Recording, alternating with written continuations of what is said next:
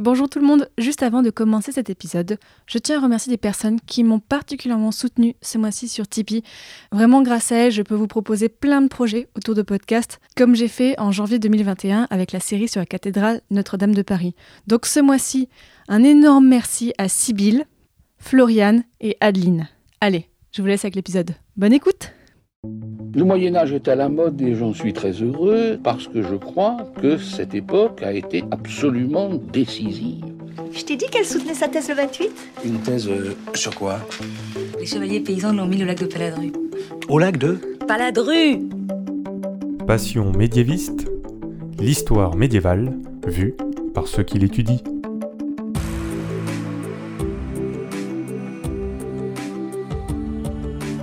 Est-ce que vous savez tout du Moyen Âge Mais d'abord, qu'est-ce que le Moyen Âge En général, on dit que c'est une période historique de 1000 ans, de l'année 500 à l'année 1500. Mais vous l'entendez souvent dans ce podcast, il y a autant de définitions du Moyen Âge que de médiévistes. Je m'appelle Fanny Cohen-Moreau et dans ce podcast, je reçois des jeunes médiévistes, des personnes qui étudient le Moyen Âge en master ou en thèse, pour qu'ils vous racontent leurs recherches passionnantes et qu'ils vous donnent envie d'en savoir plus sur cette belle période épisode 49. Ewen et les collégiales et les chanoines de Bretagne, c'est parti. Excuse-moi, mais euh, il y a des gens que, que ça intéresse? Après les recluses dans l'épisode précédent, aujourd'hui nous allons encore parler d'histoire religieuse, mais encore différemment. Je reçois aujourd'hui Ewen Tuel. Et Ewen, alors, je tiens à le dire pour te présenter Ewen, tu es l'une des premières personnes à m'avoir contacté pour me proposer son sujet en août 2017. Et il y a eu un petit peu un trou noir entre cette époque et maintenant, mais je suis quand même très contente de te recevoir. Bienvenue, Ewen. Merci, je suis très heureux de te rencontrer enfin, après toutes ces années. Mais oui, à l'époque, tu venais de commencer ta thèse, et maintenant, bah, tu as un petit peu avancé. Tu fais une thèse donc sur collégiale et aristocratie en Bretagne à la fin du Moyen Âge, début 13e, début 16e siècle. Tu es sous la direction de Anne Massoni, donc à l'université de Limoges, au CRIAM, donc le Centre de recherche interdisciplinaire en histoire, histoire de l'art et musicologie, donc le CRIAM. Auparavant, tu avais fait une thèse en 2016 à l'école des chartes, où le titre c'était Fondé pour la gloire. Je trouve ça très très classe. donc aujourd'hui, avec toi, Ewen, nous allons parler de ces chanoines et de ces collégiales en Bretagne. Tu vas tout nous expliquer. C'est de l'histoire religieuse, ça peut parfois être un peu compliqué, mais je suis sûre qu'avec toi, on va tout comprendre. Hein je compte sur toi. C'est parti. Alors déjà, Ewen, première question un petit peu générale. Pourquoi est-ce que tu as voulu travailler sur ce sujet? Alors quand j'ai commencé à travailler sur euh, ce sujet, en 2013, je ne connaissais même pas le terme de chanoine. Pour moi, c'était une sorte de mélange entre un chat et un moine, ce que mes élèves considèrent souvent. En fait, je croyais qu'une collégiale, c'était une église comme une autre. Mais c'est faux. Donc mon sujet, c'est une histoire de rencontre. La première, c'est un professeur de classe prépa qui m'a donné le goût du Moyen Âge et même des institutions religieuses, ça a l'air euh, assez bizarre comme ça, mais j'étais parti euh, avec l'idée de travailler sur euh, une communauté de femmes cisterciennes à proximité de Paris. Finalement, le sujet a été pris, hélas, puis quand je suis rentré à l'école des chartes, quand j'ai fait mon master, j'ai rencontré une professeure de Nanterre qui m'a orienté vers le fait religieux, de manière générale, et la spiritualité, qui m'a donc ouvert d'autres horizons. Mais la découverte la plus décisive, c'est celle de mon actuelle directrice de thèse, Anne Massoni, qui pilote un groupe de recherche sur les collégiales, que j'ai découvert à ce moment-là, et ayant vu mon prénom et euh, la Bretagne n'étant pas encore euh, concernée par euh, ce travail d'inventaire général des collégiales au Moyen Âge, il m'a été proposé de travailler sur ce sujet. Après quelques années de travail, maintenant, je pense chanoine et je, je rêve chanoine aussi. Et au-delà de faire un inventaire, qu'est-ce que tu veux montrer dans ta thèse? Ce que je souhaiterais montrer, c'est expliquer ce que c'est une collégiale en Bretagne, et surtout ce qu'est un chanoine breton, mhm. parce que ça a l'air évident comme ça, mais absolument pas. On a euh, une historiographie qui est assez datée sur ces édifices, qui sont souvent imposants quand ils existent encore. Moi, je parle vraiment d'un fait canonial breton, c'est-à-dire une spécificité bretonne dans cette forme de vie religieuse. Je souhaite aussi mettre en avant les liens forts entre l'aristocratie et ces églises un petit peu particulières, parce que les grands aristocrates bretons, mais pas, pas uniquement bretons, investissent ces églises collégiales de tout un tas de manières, en y élisant sépultures, en se faisant enterrer dedans, en les dotant de tout un tas d'atours, en allant jusqu'à commander du mobilier à leur effigie dans ces églises. D'accord. Alors avant de rentrer encore plus dans le sujet, déjà, Ewen, est-ce que tu peux nous planter un peu le décor? C'est-à-dire quel est le contexte historique et politique de la Bretagne pour la période que tu étudies, c'est-à-dire du XIIIe siècle au début du XVIe siècle. Alors, j'ai conscience que je te demande de résumer trois siècles en une phrase, enfin un peu plus qu'une phrase quand même. Mais déjà, est-ce que tu peux nous raconter où est-ce que nous sommes?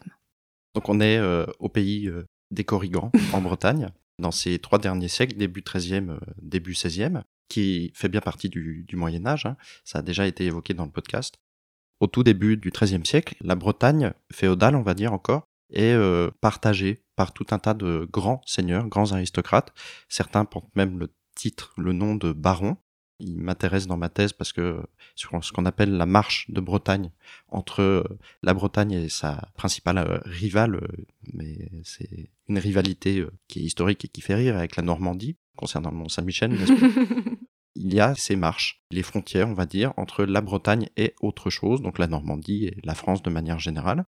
On a tous ces grands seigneurs, et petit à petit, le duché de Bretagne va véritablement devenir un État. Ça a été travaillé par Jean Hervé euh, il y a quelques décennies déjà, l'État breton au XIVe et XVe siècle, qui est piloté par euh, deux dynasties à partir de 1364, à la bataille d'Auray, qui met fin à une guerre intestine entre les Bretons c'est la dynastie des Montfort qui, à l'origine, était soutenue par euh, le roi d'Angleterre dans le cadre de la guerre de Cent Ans, hein, mais qui euh, va petit à petit affirmer son indépendance, ce qui fait que la Bretagne, jusqu'à la fin du XVe, début XVIe siècle, est véritablement un duché constitué en État bien organisé autour de la dynastie des Montfort, tout ça jusqu'à l'édit d'union de 1532, où la Bretagne euh, intègre la France. Et quelles sont les limites de la Bretagne à l'époque que tu étudies? Et est-ce que tu étudies la Bretagne dans son ensemble ou alors seulement certaines zones? On sait que la Bretagne euh, historique n'est pas du tout la Bretagne euh, amputée aujourd'hui de la Loire-Atlantique. Merci le régime de Vichy qui, en 1941, a retiré ce département Et euh, oui, de la Bretagne historique. rappelons-le. Nantes est en Bretagne. C'est important de le dire toujours. Il faut le rappeler. Moi, je travaille en fait sur différentes Bretagnes.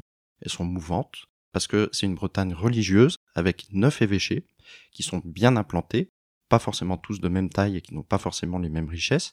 Mais j'ajoute aussi une partie de euh, l'évêché du Mans, donc qui est à l'est, avec euh, la seigneurie de Laval. Et là, c'est pas tellement le côté euh, religieux qui m'intéresse, mais plutôt le côté politique et fonctionnement seigneurial parce que deux seigneuries vont s'affronter, on va dire au début du XIIIe siècle, celle de Vitré, bien implantée sur les marges de Bretagne que je citais, et celle de Laval. Et à la suite d'alliances matrimoniales, donc de, de ces deux seigneuries vont fondre en une. Donc en fait, j'ai une Bretagne, je disais mouvante, un petit peu plus large que la Bretagne historique euh, qu'on connaît. Ok, je pense qu'on on a bien compris hein, maintenant tout ce cadre. Alors nous allons aujourd'hui parler d'un sujet qui peut sembler donc complexe, même pour moi, je l'avoue. hein. Les auditeurs, euh, restez avec moi. Donc Ewen, je compte sur toi, tu vas nous guider pas à pas à travers ce sujet pour bien tout nous expliquer. Alors commençons par la base, Ewen. Qu'est-ce qu'une collégiale? Une collégiale, si on veut le définir très simplement, c'est une église. On en trouve tout un tas euh, en France et ailleurs. La plupart du temps, elle peut être imposante, mais c'est pas toujours le cas. Et c'est une église qui porte ce nom en fonction des personnes qui sont à l'intérieur, qui la desservent, qu'on appelle chanoines. Donc oui, une église et une collégiale parce qu'il y a des chanoines. Oui, c'est ça. Donc en fait, c'est à la fois le bâtiment collégial et surtout l'institution qui est à l'intérieur. Alors dans ce cas, qu'est-ce qu'un chanoine? La grande question. Est-ce que Pas un chat et un moine, non, Non. c'est pas ça. Mais par contre, on pourrait euh, lancer la chose comme ça, c'est quel est le point commun entre le président de la Ve République, le kir, cet apéritif bien sympathique, et mon sujet? Eh ben c'est justement le chanoine. Quoi? Le chanoine, en fait, c'est un clerc qui, comme un moine, va passer son temps à prier, à réciter ce qu'on appelle des heures canoniales, donc à intervalles réguliers, il y en a, il y en a huit, du matin au soir et même parfois la nuit, qui vit dans une communauté qu'on appelle un chapitre, et qui, contrairement aux moines, ne meurt pas au monde, c'est-à-dire qu'il vit pas cloîtré, il vit comme un curé, on va dire, comme un clerc séculier. Rappelez-vous de vos cours de collège. Là, il faut se remettre, se mettre dans l'idée qu'on se fait de l'Église au Moyen Âge. On a le clergé régulier, donc les moines, et le clergé séculier, les prêtres. Le chanoine, lui, c'est ce qui va faire coincer tout ce mécanisme bien pensé, parce qu'il existe des chanoines réguliers qui suivent une règle, et des chanoines séculiers qui n'en suivent pas et qui ne vivent pas enfermés comme pourraient le faire des moines. Moi, je m'intéresse à ce deuxième cas de figure, les chanoines séculiers. Donc c'est un peu une forme hybride. Oui, c'est ça. Et c'est quoi le lien avec le président alors? En fait, euh, le président, les présidents de la Ve République portent le titre de chanoine du Latran. Le Latran, c'est l'ancien Vatican, si on veut le faire rapidement. C'est un titre honorifique qu'avaient les rois de France et qui est resté comme titre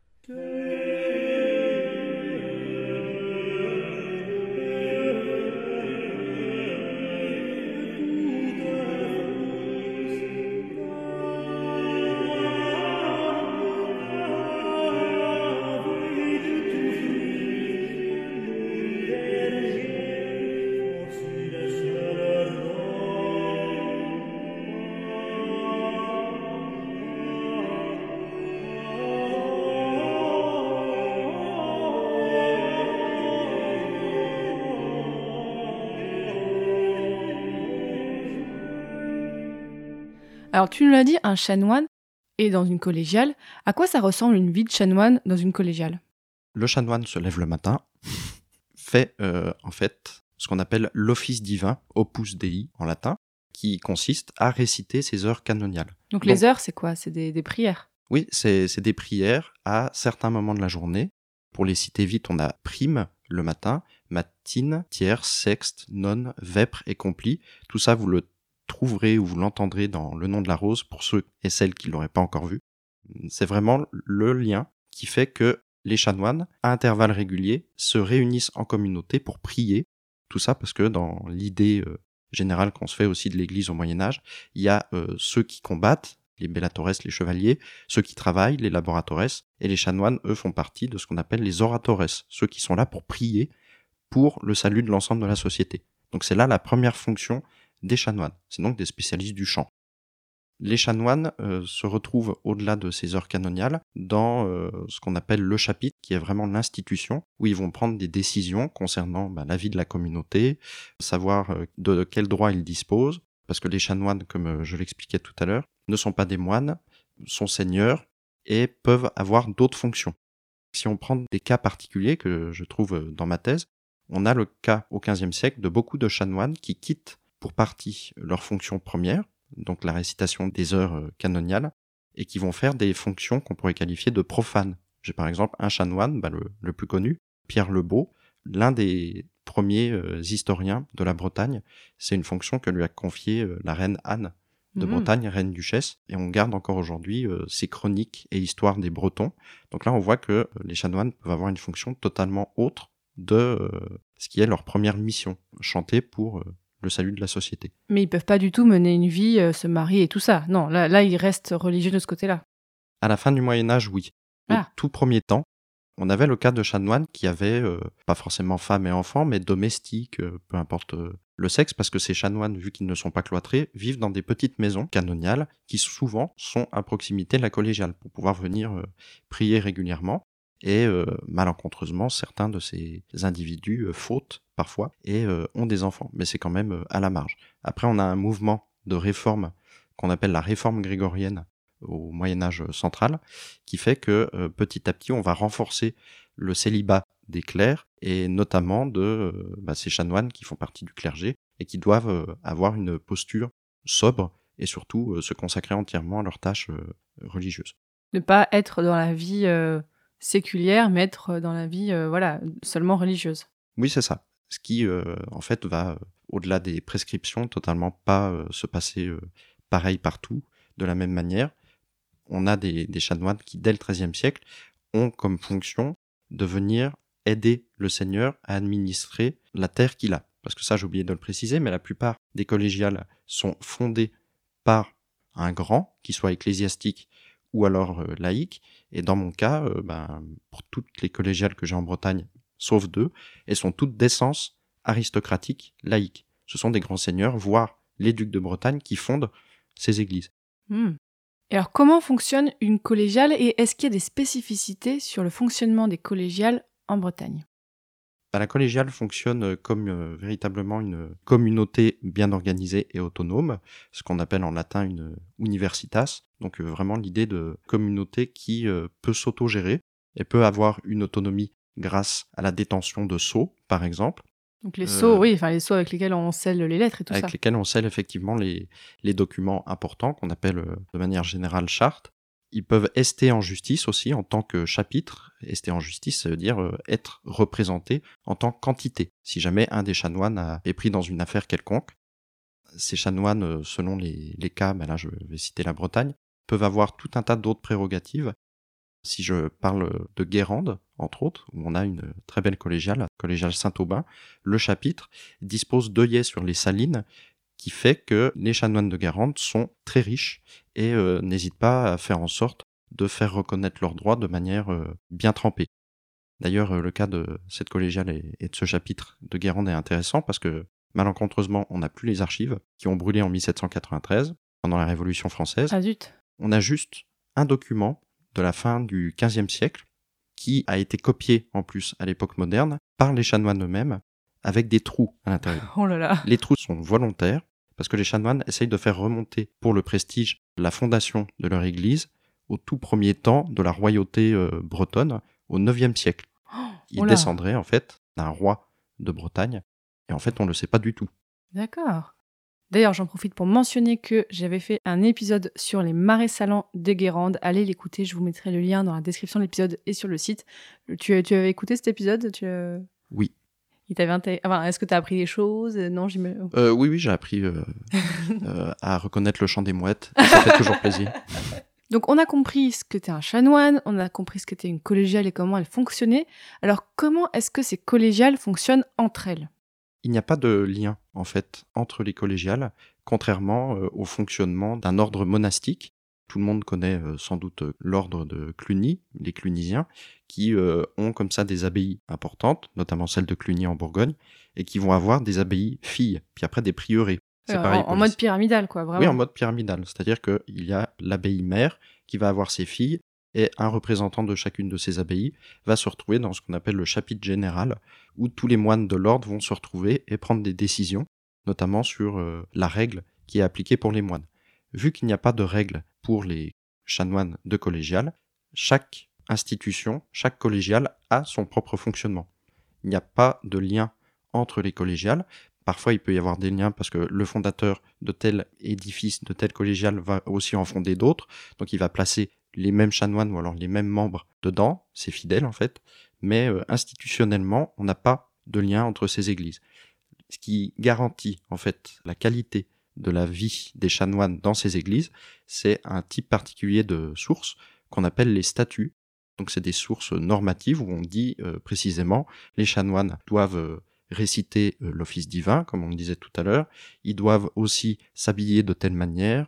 Ils peuvent éventuellement s'absenter. Du coup, ils ne toucheront pas forcément tous leurs revenus, parce que j'ai oublié de préciser quelque chose d'important. Un chanoine est payé. Ah bon? Mais par qui? C'est l'équivalent du fonctionnaire euh, euh, actuel. En fait, c'est ce que je me disais tout à l'heure quand tu parlais des chanoines qui travaillent, que ce soit pour le duc ou qui font voilà ou qui écrivent des choses à la demande de laïcs. Oh, ça ressemble un peu à des fonctionnaires en fait, Fonctionnaire du seigneur ou du laïc qui a fondé effectivement ces mais qui n'ont pas de famille. Mais qui n'ont pas de famille, sauf euh, leurs frères chanoines, on va dire. Ah oui, la grande, la grande fratrie des chanoines quoi. C'est ça. Pour un terme un peu précis, euh, effectivement, les chanoines sont, sont payés. Donc ça, c'est dès la fondation de ces églises qu'on appelle euh, bah, des actes de fondation, quoi, des lettres ou alors des, chartes, que moi j'étudie euh, pas mal dans ma thèse. On voit exactement la somme qui est donnée aux chanoines, qui doivent se répartir. Donc ça dépend de leur rang, parce qu'il y a une hiérarchie au sein des collégiales, et ce salaire euh, s'appelle la prébande. Donc en fait, un chanoine de collégial touche une prébande qui lui permet de subvenir à ses besoins. Et il est aussi contrôlé en fonction de sa présence au cœur quand il récite l'office divin. Si jamais il y a des absents, il ne touche pas tout ce qu'on appelle euh, communément les distributions quotidiennes, c'est-à-dire l'argent qui montre la présence de tel chanoine à tel moment. Mais alors, est-ce qu'il y a des concurrences entre les collégiales? Parce que euh, est-ce qu'on voit des collégiales qui essaient de piquer les terres des autres parce qu'elles ont un espace défini? Est-ce qu'elles évoluent? Bah, L'espace est défini par la seigneurie euh, autour euh, Ouais, du dépend chapitre. du seigneur. Ouais. C'est ça. Vu que les, les chanoines euh, sont en chapitre et une communauté euh, autonome, ils peuvent avoir des droits. Je parlais de Guérande tout à l'heure euh, avec les salines, mais il n'y a pas franchement de, concurrence entre les collégiales, c'est plutôt des concurrences entre les collégiales, les chanoines et d'autres communautés religieuses. C'est notamment le cas bah, au XIVe siècle en Bretagne, où il va y avoir des tensions avec les, ordres mendiants qui s'installent dans les villes et qui piquent en fait une partie des revenus que les chanoines pourraient toucher, vu que leur première fonction aux ordres mendiants, c'est notamment prêcher la bonne parole. les chanoines, eux, vont voir une partie de leurs revenus fondre, donc vont multiplier les requêtes auprès des seigneurs locaux pour essayer de, pas d'expulser, mais de garantir bien leurs privilèges face à ces nouveaux ordres. Et j'imagine que les collégiales peuvent grandir en fonction des dons des seigneurs, parce qu'on voit beaucoup ça en fait dans les archives du Moyen Âge, les dons de terre pour euh, tel seigneur donne telle terre à tel euh, ordre religieux, là ça doit être le cas aussi. Oui, là c'est le cas, et en fait on le voit à travers des donations pieuses ou des testaments, où euh, petit à petit le patrimoine des chanoines, ce qu'on appelle la manse capitulaire, donc en fait l'ensemble du temporel des biens d'une collégiale, d'un chapitre, va gonfler avec le temps peut euh, diminuer aussi en fonction des, aléas. Pendant la guerre de Cent Ans, il va y avoir euh, quelques collégiales qui vont souffrir, notamment à Laval, donc à l'est de la Bretagne, qui fait qu'il y avait deux collégiales à Laval, et au XVe siècle, du fait des affres de la guerre de Cent Ans, il va être décidé de fusionner ces deux églises en une seule, tout ça sous l'égide du seigneur de Laval qui gère euh, toujours les revenus des communautés. Qu'est-ce qu'on sait de l'origine sociale? De ces chanoines Est-ce qu'il y a une homogénéité? Est-ce qu'ils viennent de tous les milieux? Euh, Est-ce qu'on sait d'où ils viennent? On pourrait le savoir. Moi, j'aimerais le savoir. Mais pour ça, il faut, quand on fait des études sur ce type d'institution, c'est vrai pour les moines aussi, il faut une source reine qu'on appelle les registres de délibération capitulaire. Donc en fait, c'est quoi? C'est un ensemble de, documents, un registre, donc, euh, où on compile petit à petit des informations, qui sont tenus en chapitres et les chanoines qui sont réunis en chapitre prennent la parole, et à l'intérieur, on voit préciser dans le registre que tel chanoine qui est fils d'eux, etc., a pris la parole pour s'exprimer, il n'était pas content parce que euh, tel mendiant lui avait euh, piqué ses poules, ou peu importe. Comme ça, on a des informations très précises sur ces personnages. L'autre type de source qu'on peut avoir, c'est tout un tas de, de, chartes, de documents où en fait à la fin, en tant que témoins, les chanoines sont cités nommément, avec leurs fonctions, parce que ça peut renseigner aussi sur euh, le fonctionnement des institutions. Donc tout ça, je sais que ça existe, mais pas en Bretagne. On a ces registres, mais pour l'époque moderne. Mais pourquoi pas en Bretagne? C'est comme ça? Parce que les, registres ont disparu, ou alors euh, n'ont pas aimé euh, le temps. Il n'y a pas d'heure pour chanter. C'est une excellente idée, Père Blaise. Ne vous inquiétez pas, ça ne sera pas long. Bort, une basse, s'il vous plaît. Oh. Oui, parfait. Donc, Sire, vous allez chanter la même note que Bort. Très bien. C'est ce qu'on appelle un unisson. Bravo. Maintenant, Sire, vous allez passer de l'unisson à la carte inférieure. Très bien. Maintenant, même chose avec la quinte. Ce qu'il y a. Unisson, carte, quinte et c'est marre. Tous les autres intervalles, c'est de la merde. Le prochain que je chope en train de siffler un intervalle païen, je fais un rapport au pape. Au cours des trois siècles que tu étudies, Ewen, quelles sont les grandes évolutions que connaissent les collégiales?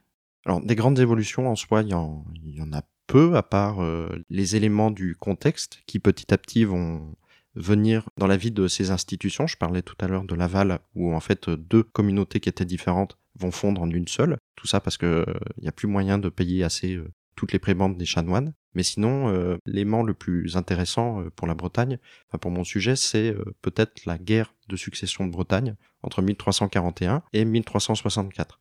Je raconte très rapidement, c'est une guerre entre deux factions qui veulent tenir le duché à la mort de Jean III, duc de Bretagne, il y a une tension entre Charles de Blois, qui est soutenu par le roi de France, et Jean de Montfort, qui lui est soutenu par le roi d'Angleterre. Parce que le Jean III était mort sans enfant, c'est ça? Oui, c'est ça. Il est mort sans héritier.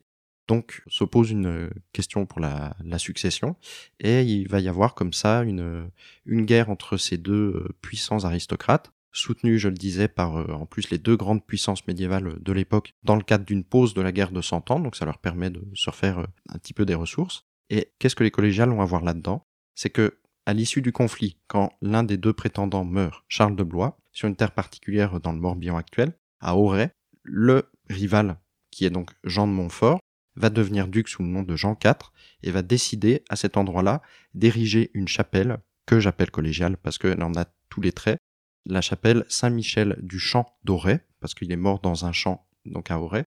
Et les chanoines vont avoir en plus comme fonction à l'intérieur le fait de commémorer tous les morts de cette guerre de succession de commémorer tous les Bretons qui sont morts au combat. Donc là, on a une fonction mémorielle qui est donnée à ces chanoines et qu'ils vont euh, perpétuer euh, comme ça jusqu'au siècle suivant.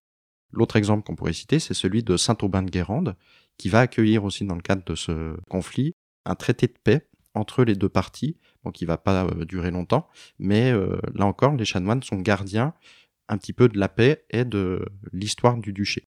La principale évolution aussi qui concerne ces églises, c'est en fait que pour deux collégiales bretonnes dans mon corpus, elles vont être transformées par les descendants des fondateurs, elles vont être transformées en chartreuses.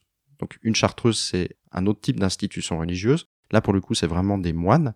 Et en plus, les chartreuses font partie des moines qui ont la règle la plus difficile, parce que, vous le savez euh, peut-être, les moines prêtent des vœux quand ils rentrent comme ça dans un monastère, notamment le vœu de pauvreté, d'obéissance, de chasteté. Ben voilà, les trois vœux qu'ils prêtent.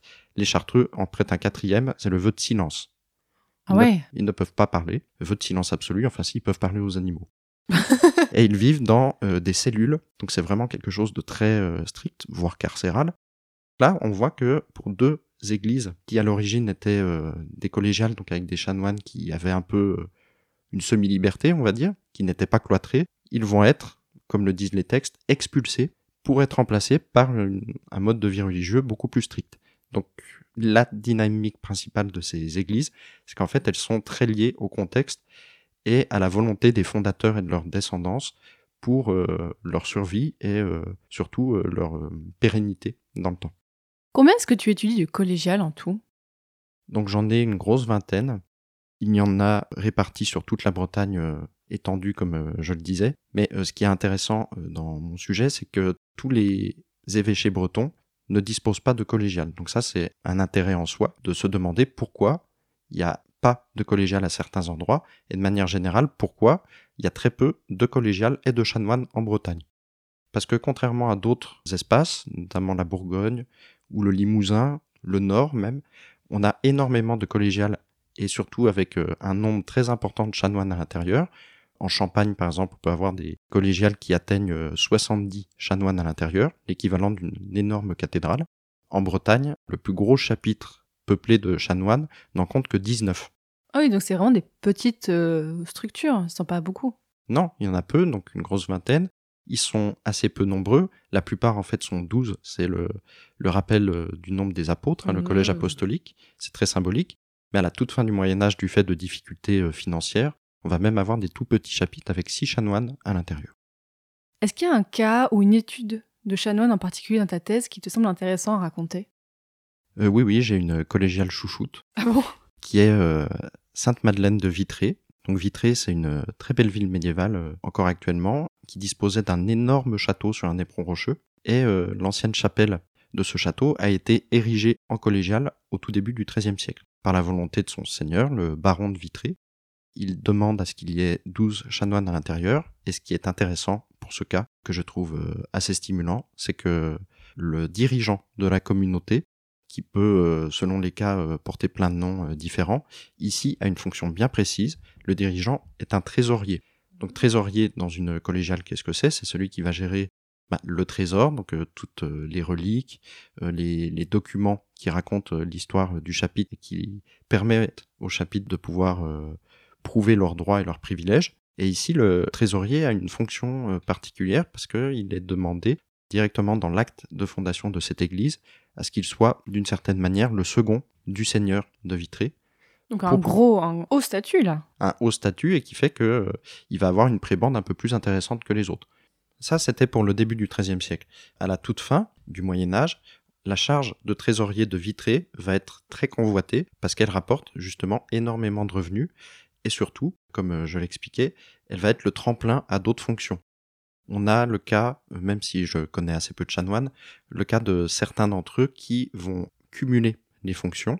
Et un chanoine que j'ai déjà cité, Pierre Lebeau, lui va être chantre, donc spécialiste du chant, à Saint-Tugal de Laval, va également cumuler avec la fonction de trésorier de la Madeleine de Vitré, et c'est euh, notamment ces deux fonctions qui vont euh, lui permettre d'accéder aux plus hautes sphères euh, politiques euh, du duché, notamment la rédaction de l'histoire officielle, on va dire, du duché de Bretagne. Ah oui, donc vraiment, il a une belle carrière. Oui, c'est peut-être le, le chanoine le plus connu de, de Bretagne au Moyen Âge. Si les matins de grisaille se teintent, s'ils sont couleur en la nuit qui s'éteint, viendront d'opale le lendemain, reviendront des siècles d'or, cent fois mille et mille aurores encore. Si à mort, duchesse, noble dame, s'il n'en sera plus que poudre de corps, dans son cœur bordé d'or, reviendront les siècles d'or, cent fois mille et mille aurores encore. Si moribonds sont les rois Henri Paille, si leurs prisons sont des cages sans fond, viennent leurs des évasions, reviennent des siècles d'or, cent fois mille mille.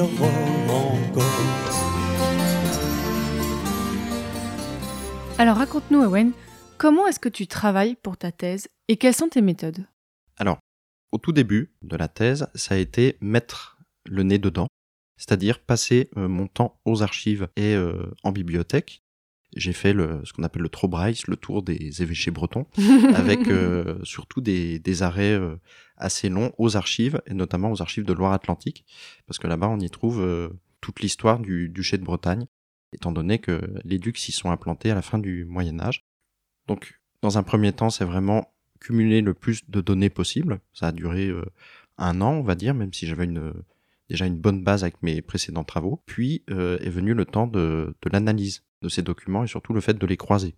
Donc, le premier aspect de ma méthode, disons, ça a été vraiment euh, découvrir ce fond euh, breton, savoir euh, ce qu'il était possible de faire ou pas, ce qui manquait, tout ça en croisant avec des études sur d'autres régions, notamment le, Limousin qui est bien documenté et qui dispose là de, sources beaucoup plus riches parce qu'on est presque dans, le sud de la France.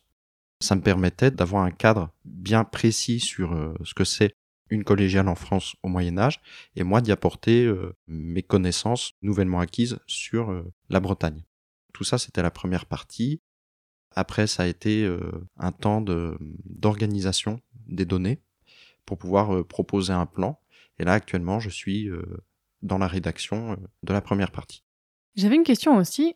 Tu l'as un petit peu dit au début, mais pourquoi ce sujet n'a pas été étudié avant? Il y avait quoi? Pourquoi il y a autant de vide là-dessus? Bah, longtemps, les, chanoines ont été euh, les oubliés de l'histoire. Les historiens qui travaillaient sur euh, le phénomène religieux les boudaient euh, parce que, en fait, le chanoine, vu qu'il n'est pas cloîtré et qu'il fait un peu sa vie en dehors de sa collégiale, vaut beaucoup moins qu'un moine et moins intéressant.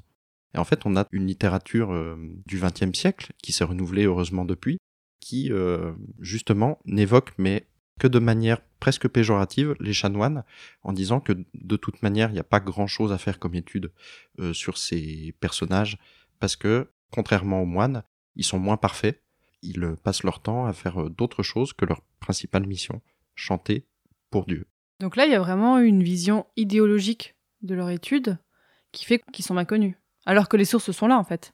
Oui, les sources sont là et euh, fort heureusement, euh, des groupes de recherche qui se sont mis à s'intéresser au personnel qui desservait les cathédrales, qu'on appelle chanoines, hein, parce que dans les cathédrales, certes, on a un évêque qui dirige l'église, mais surtout un chapitre, c'est l'autre institution importante, composé de chanoines. Donc c'est un ensemble d'études comme ça dans les années 80 qui ont permis de s'intéresser à ce type particulier de personnages religieux et après aux églises qu'ils pouvaient euh, investir et qu'on trouve comme ça euh, en se baladant sur les routes de France. Généralement, on voit une énorme église, on se demande ce que c'est, on sait que c'est une collégiale, mais on ne sait pas franchement ce qu'il y a derrière.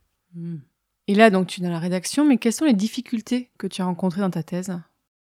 Les difficultés sont en fait d'ordre euh, documentaire. C'est l'absence de certains types de documents comme les registres de délibération On sent que tu as une frustration par rapport à ça. Oui. Cette absence a, a redoublé en fait euh, mon envie d'en savoir plus en cumulant des sources euh, que je pensais pas solliciter au début, notamment des testaments. Et pourquoi? Parce que dans un testament, notamment des testaments de chanoines, on apprend tout un tas de choses sur, euh, pas, pas forcément la vie du personnage, mais déjà sur qui il était, à qui il fait des dons pieux pour euh, pouvoir accéder plus facilement euh, au salut et, et au paradis. Ça permet de renseigner un petit peu sur euh, la spiritualité de ce personnage et surtout ajouter de la chair dans un sujet qui, euh, de prime abord comme ça, est un petit peu euh, froid. Alors qu'en fait, non.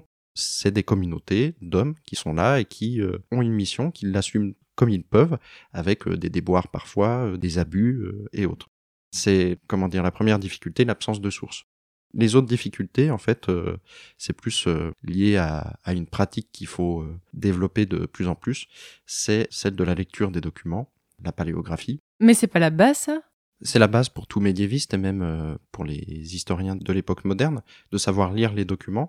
Mais moi, j'ai pas forcément de documents difficiles à lire. J'ai par contre des documents qui ont été copiés à l'époque moderne, mais copiés avec les pieds.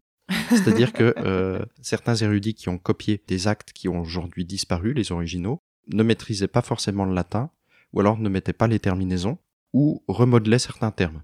Donc en fait, l'une de mes principales difficultés dans des, des actes que, à l'origine, je pensais éditer, finalement j'ai abandonné l'idée, c'est d'essayer de retrouver ce qu'il y avait derrière ces copies assez mauvaises pour euh, pouvoir euh, atteindre une forme de, de vérité historique. C'est difficile à atteindre quand même la vérité historique. Oui, c'est une forme euh, d'idéal, mais euh, on sait très bien que cette vérité est toute euh, relative. En fait, on est là pour proposer des hypothèses en espérant qu'elles soient les plus fidèles possibles, en fonction de la documentation dont on dispose. Et là, actuellement, tu rédiges sur quel sujet? Alors là, je suis dans le contexte général, on va dire, ah. de la Bretagne, parce que mon sujet m'invite à croiser deux approches différentes. Étant donné que je travaille sur des édifices qui ont été fondés par des puissants aristocrates, il faut que je croise l'histoire politique avec euh, l'histoire religieuse, qui sont deux historiographies totalement différentes. Un peu datées, en plus, pour la Bretagne. Donc, euh, l'une de mes principales interrogations euh, du moment, là, c'est comment arriver à mêler les deux de manière subtile et surtout renouvelée. Fort heureusement, il y a des travaux euh, actuels des deux côtés, de l'histoire euh, religieuse et surtout des histoires sur les collégiales et les chanoines. Et quelques érudits et universitaires bretons travaillent à l'édition des sources disponibles, notamment des cartulaires de, de, grandes abbayes, qui permettent d'avoir de la documentation facilement accessible.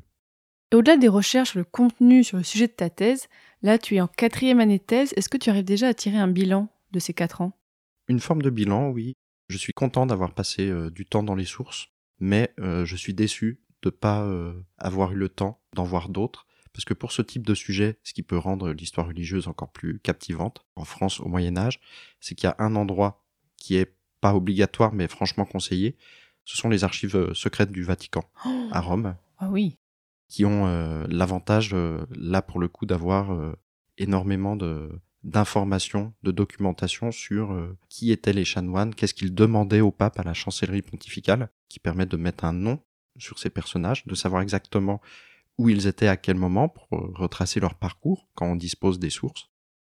Mon bilan, c'est que j'ai un, un bon panorama maintenant de ce que c'est une collégiale en Bretagne et surtout ce que c'est un chanoine breton, mais c'est tout à fait possible d'aller plus loin en mobilisant euh, ce type de sources. Et là, le Vatican, c'est sûr, c'est pas possible? Actuellement, euh, non. Oui. Là, j'imagine ces derniers temps avec le Covid, ça devait pas aider en plus. Je pense pas, même si euh, se balader dans Rome euh, sans personne doit avoir quelque chose de charmant. Et ouais, si on veut en savoir plus sur le sujet, qu'est-ce que tu conseilles comme ouvrage d'introduction plutôt général et accessible pour tout le monde? Au-delà des collégiales, il y a un, un, livre qui est très très bien pour euh, se mettre vraiment dans, dans l'histoire religieuse, mais de manière euh, très light, on va dire, mais aussi euh, très complète. C'est euh, La spiritualité du Moyen Âge occidental d'André Vaucher. Donc c'est un peu plus tôt que ma période, mais ça permet de, se faire un peu une idée de, ce que pensaient les hommes euh, du Moyen Âge, de l'au-delà. Après, pour vraiment les institutions religieuses, donc ça concerne pas que les chanoines parce qu'il n'y a pas d'ouvrage de, de synthèse, il y a un manuel universitaire qui est très bien fait de Jean-Michel Masse et Marie-Madeleine de Sevin qui s'appelle Structure et dynamique religieuse dans les sociétés de l'Occident latin. Donc comme ça, ça peut paraître un peu ardu, mais en fait, on, on, a un beau panorama de ce que c'est l'histoire de l'Église en Occident à la fin du Moyen Âge. Je mettrai les références donc sur le site passionmédiéviste.fr et d'autres conseils bibliographiques.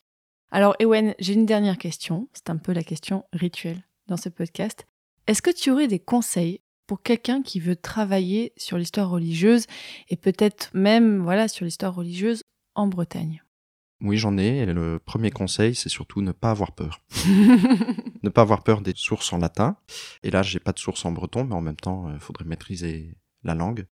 Même si euh, on n'a pas d'éducation religieuse, ce qui est mon cas, bah c'est pas grave, parce qu'on découvre vraiment un sujet comme un, un fait culturel Pour moi, c'est comme ça que j'ai considéré euh, ici l'histoire de l'Église, et ça m'a permis de découvrir euh, un monde en fait foisonnant, même très structuré. Donc il y a quelque chose de rassurant dans l'histoire religieuse, c'est qu'il y a des normes, des hiérarchies. L'intérêt, c'est venir euh, trouver justement ce qui sort un petit peu de ces blocs qui sont bien constitués. Sinon, l'autre avantage, on va dire, de travailler euh, sur l'histoire euh, religieuse et même de travailler sur des actes, au-delà de l'histoire religieuse, des actes inédits, c'est de tomber nez à nez avec des signatures qui font pétiller les yeux, euh, notamment, et ça a été mon cas la, la première année dans l'une des premières boîtes d'archives que j'ai ouvertes, tomber sur la signature d'Anne de Bretagne. Oh. Donc j'avoue que ça, ça en jette un petit peu et ça donne qu'une envie, c'est ouvrir encore plus de cartons.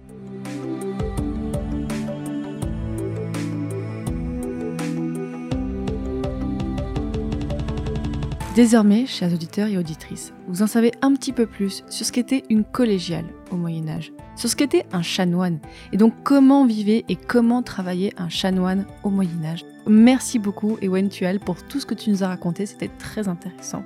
Merci Fanny. Encore une fois, le lobby breton est présent dans ce podcast, À jamais. on l'a bien senti. Pour les auditeurs et auditrices, si vous voulez en savoir plus, donc il y aura les conseils d'ouvrage sur le site passionmédiviste.fr, mais aussi plein de petits résumés. On vous mettra des cartes, je vous mettrai plein de choses comme ça, vous pourrez aller voir. Si vous voulez en savoir plus sur le Moyen Âge, vous ne le saviez pas, peut-être que vous avez écouté ce podcast en vous disant ouais, le Moyen Âge, ça m'intéresse pas trop, mais je vais essayer quand même. Et maintenant, vous avez envie d'en savoir plus, eh bien allez écouter tous les autres épisodes de Passion médiéviste. Il y en a plein, on est déjà à l'épisode 49, vous vous rendez compte? Et oui, mais j'ai encore plein, plein, plein de choses à vous faire écouter. Allez voir tout ça. Et d'ailleurs, je vous dis aussi, j'ai fait une série spéciale en janvier 2021 sur Notre-Dame de Paris avec plein d'invités différents. C'est disponible sur le flux où vous écoutez déjà cet épisode. Donc allez découvrir cette podcast. J'en suis assez fière de cette série. J'espère que ça vous plaira aussi. Et allez écouter tous les autres formats de Passion médiéviste. On a parlé tout à l'heure du Hors les murs à Guérande. Je fais le format Super Joute Royale où là, on est un petit peu dans la mauvaise foi totale parce qu'on classe les rois de France siècle par siècle, du plus utile au plus boulé d'entre eux, mais avec, attention, des vrais arguments historiques. Donc j'espère que ça vous plaira. Et si l'histoire en général vous intéresse, allez écouter mes autres podcasts. Il y a aussi Passion moderniste, c'est de l'année 1500 à l'année 1800. Et j'ai récemment lancé le nouveau podcast Passion Antiquité, Antiquité avec un S parce que j'ai envie de vous faire découvrir toutes les antiquités. Allez voir tout ça. Et je tiens aussi à remercier les personnes qui soutiennent Passion médiéviste sur Tipeee. Albert, Coucoulem, oui Coucoulem, Marion, Héloïse, Tiffaine, Agathe, Jérôme, Hélène, Loïc, Suzanne, Thibaut, Florent, Laurence, Laura B, Colline, Claire et Flora. Grâce à ces personnes qui me soutiennent sur Tipeee, ça me permet de voilà, financer bah, des séries spéciales comme je vous l'ai dit tout à l'heure, mais aussi voilà, de, de pouvoir développer encore plus ce podcast, de financer l'illustration de l'épisode du jour par exemple. Donc merci encore à ces personnes. Et dans le prochain épisode, l'épisode 50, vous vous rendez compte, ce sera déjà l'épisode 50, on parlera de l'arbre au Moyen Âge. Salut